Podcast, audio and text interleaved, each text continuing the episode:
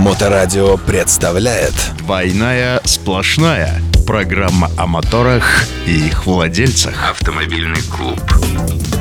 Итак, друзья, всем привет! С вами, как всегда, программа «Двойная сплошная». Рядом со мной сидит Григорий Черняк. Этот парень автомобилист, руководитель и пилот спортивной дрифт команды S3 Club. Всем привет! С вами Павел Никулин, адепт безопасности дорожного движения, автоинструктор и мотоэксперт. И сегодня у нас, как всегда, для вас две темы. А, Первое, о чем мы поговорим, это о Ладе Facelift. Вторая наша тема это будет хлопок газа в автомобиле. Ну что, погнали. Новости автомото мира И начнем с первой темы. АвтоВАЗ запустил производство обновленного семейства Lada Largus Facelift. На мощностях АвтоВАЗа в Тольятти началось серийное производство обновленного семейства Lada Largus. Первым автомобилем, сошедшим с конвейера, стал вседорожный универсал Largus Cross в топовой комплектации и новом цвете каракумы. Ну вот, э, пока все пошли гуглить про цвет каракумы, э, интересует, интересует название Facelift. Ребята вообще не запарились над неймингом, да?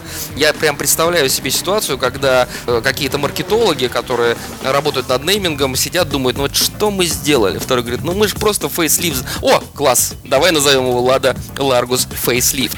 На самом-то деле здесь очень много может быть интересного, потому что, в принципе, сидят два друга, и один ему говорит, слушай, ты знаешь, я новую тачку купил. Он говорит, какую?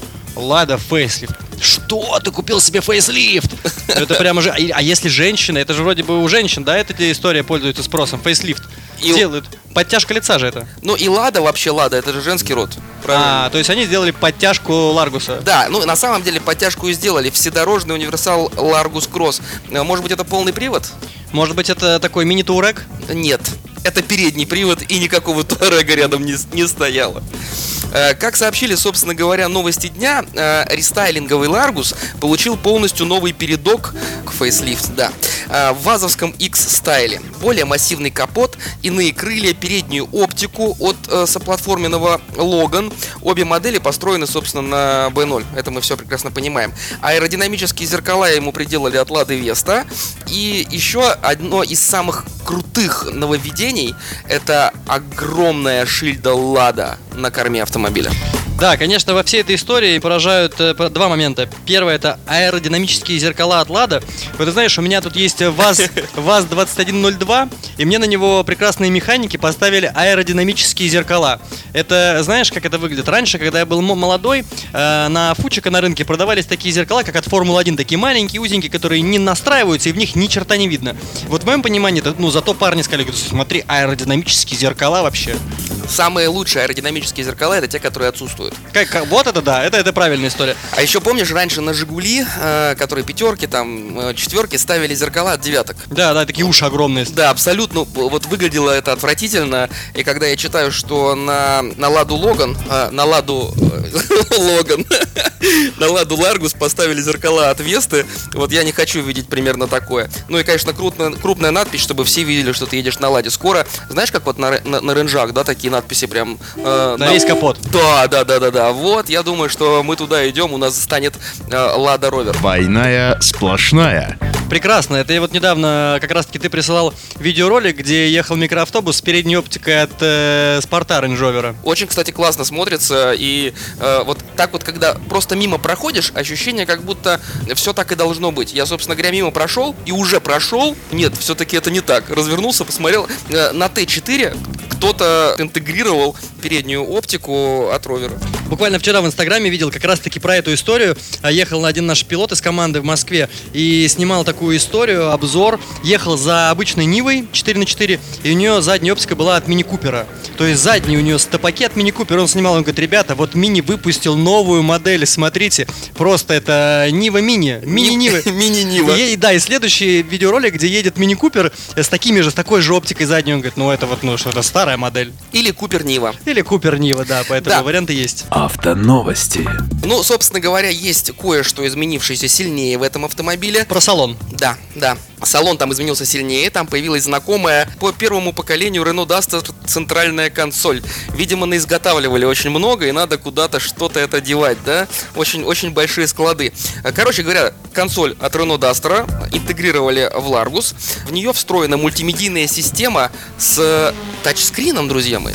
С тачскрином. То есть теперь можно прям пальцем тыкать, а не крутилки вертеть.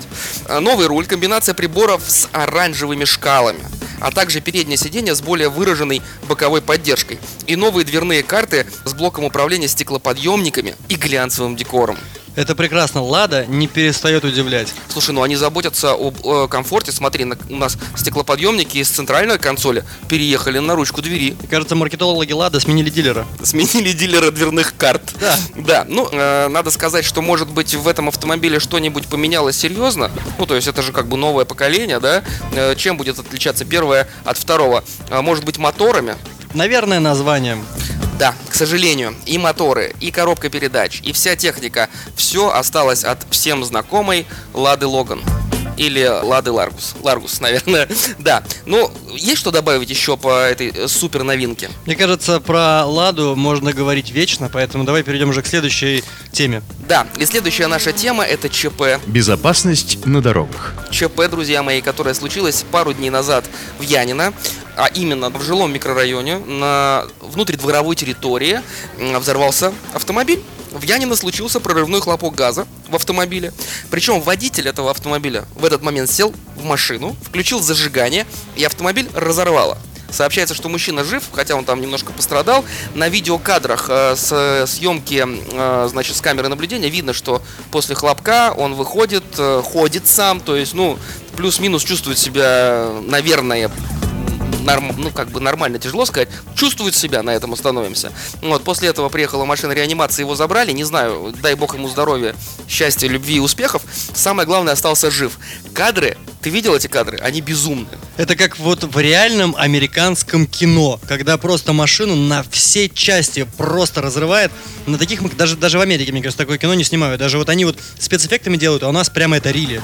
Да, то есть человек садится в машину, и машину просто изнутри разрывает. К слову сказать, на автомобиле не осталось, по-моему, ни одного целого кузовного элемента. Вся задняя часть автомобиля выглядит как шарик э, гелевый, который наполняют газом. Он просто круглый. Все, что могло отлететь там на десятки метров, отлетело от этого автомобиля. Страшно представить себя в этом автомобиле. А что же послужило причиной? Э, причиной, как э, говорят э, очевидцы и первые версии, которые сейчас рассматриваются специально обученными органами, это взрыв газобаллонного оборудования. Да, там на самом-то деле по видео видно, что хлопок и э, такой взрыв идет с задней части автомобиля, где обычно устанавливается газобаллонное оборудование.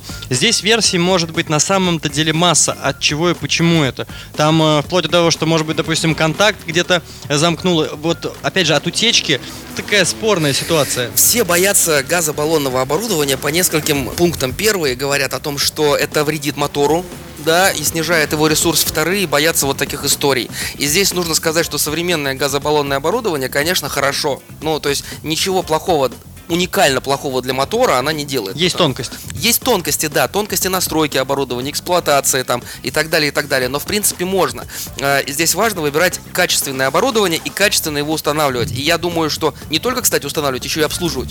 Потому что нужно не забывать, что оно Конечно, конечно. И я думаю, что именно здесь была проблема в обслуживании. Э, И если вы управляете автомобилем с такими изменениями, э, необходимо вовремя обслуживать и ездить на хороший сервис, который профессионально этим занимается. Автоновости. Здесь на самом-то деле гадать э, вариантов масса. Кстати, вот к вопросу того, насколько это может быть вредно для двигателя, смысл-то на самом деле простой. Лайфхак единственный есть. Если правильно настроено оборудование при всех э, нижних дано, на автомобиле на газу нельзя, э, нельзя его эксплуатировать больше 3-4 тысяч оборотов, потому что на повышенных оборотах начинается как раз-таки непосредственно техническая порча самого двигателя, самого агрегата. Если до этого эксплуатировать, то проблем с этим нет никаких. Да, ну и плюс надо сказать, что современное оборудование может настраиваться таким образом, что оно просто отключает Да, подачу. делает отсечку, конечно. А делает отсечку, отключает подачу газа, автомобиль переходит на работу на бензине, и, соответственно, ваш двигатель в сохранности. А вот вопрос э, качественного монтажа, качественного оборудования. Мы же живем в таком рынке, где у нас э, Авито всегда под рукой. Ты зашел на Авито, нашел купить БУ, приехать куда-нибудь подешевле поставить. Гарантия, мне не нужна гарантия ТО. Зачем мне ТО? Мы же сами понимаем, да, мы не ездим на ТО, мы можем масло поменять, там поехал, там, да, сам слил, сам поменял, готово. Опять же, поэтому к вопросу ТО не просто так вся эта история делает. Конечно, грустно, что некоторые э, компании делают некачественно техническое обслуживание автомобиля. Это уже другой вопрос. но сам факт и определенный регламент, который нужно соблюдать, он, конечно, имеет место быть. Ну, мне кажется, нужно самому понимать, если ты в свой автомобиль установил газ, а газ это все-таки такая взрывоопасная история, как мы видим, да, нужно брать на себя эту ответственность и заботиться о безопасности. Заботиться о безопасности, проверять оборудование и не подходить к этому спустя рукава. Опять же, если мы подойдем к цифрам, то у нас сейчас, к сожалению, нет конкретных стат данных, но есть точное понимание того, что, скорее всего, статистика нам с тобой скажет совершенно о другом, потому что сколько у нас э, в Санкт-Петербурге ездят автомобили на газу? Ну так, на вскидку, более Не представляю десятка тысяч автомобилей. Я думаю, может быть, даже Может больше. быть, даже больше. И, допустим, если мы представим, какое количество автомобилей взрывается, 0,01%, Это та же самая история, как с самолетами. Самолеты Да, являются да. самый безопасный вид общественного транспорта, но при этом все их боятся. если расхлопнется, то Да, ну просто потому что в автомобиле у вас шанс есть, в самолете у вас шанс ноль. Да, поэтому все боятся. Э, ну, как бы здесь, на самом деле, возвращаясь к этой истории, я могу сказать, что водителю этого автомобиля и также всем, кто мог быть рядом, очень повезло, что никого рядом не было. Да. Не дай бог, были бы рядом люди, они бы пострадали бы 100%. детишки, которые играли бы на площадке, А бы, там да. рядом площадка. Да, да. Все хорошо, что хорошо заканчивается. В данном случае, да, под списание автомобиль, но в целом все закончилось хорошо. И, конечно же, данная новость напоминает еще раз задуматься о правильном прохождении конкретного и обслуживания данного оборудования, в принципе, об эксплуатации данного оборудования, заставляет, подсказывает задуматься. Да, а газа не надо бояться, надо уметь им пользоваться. Ну, спички детям не игрушки. У нас как будто бы вроде бы все. С вами был Григорий Черняк, э, автомобилист, руководитель и пилот Тестри Club. На Моторадио с вами был Павел Никулин, адепт безопасности дорожного движения, автоэксперт и мотоинструктор. До следующей недели. Всем пока. Программа о моторах и их владельцах.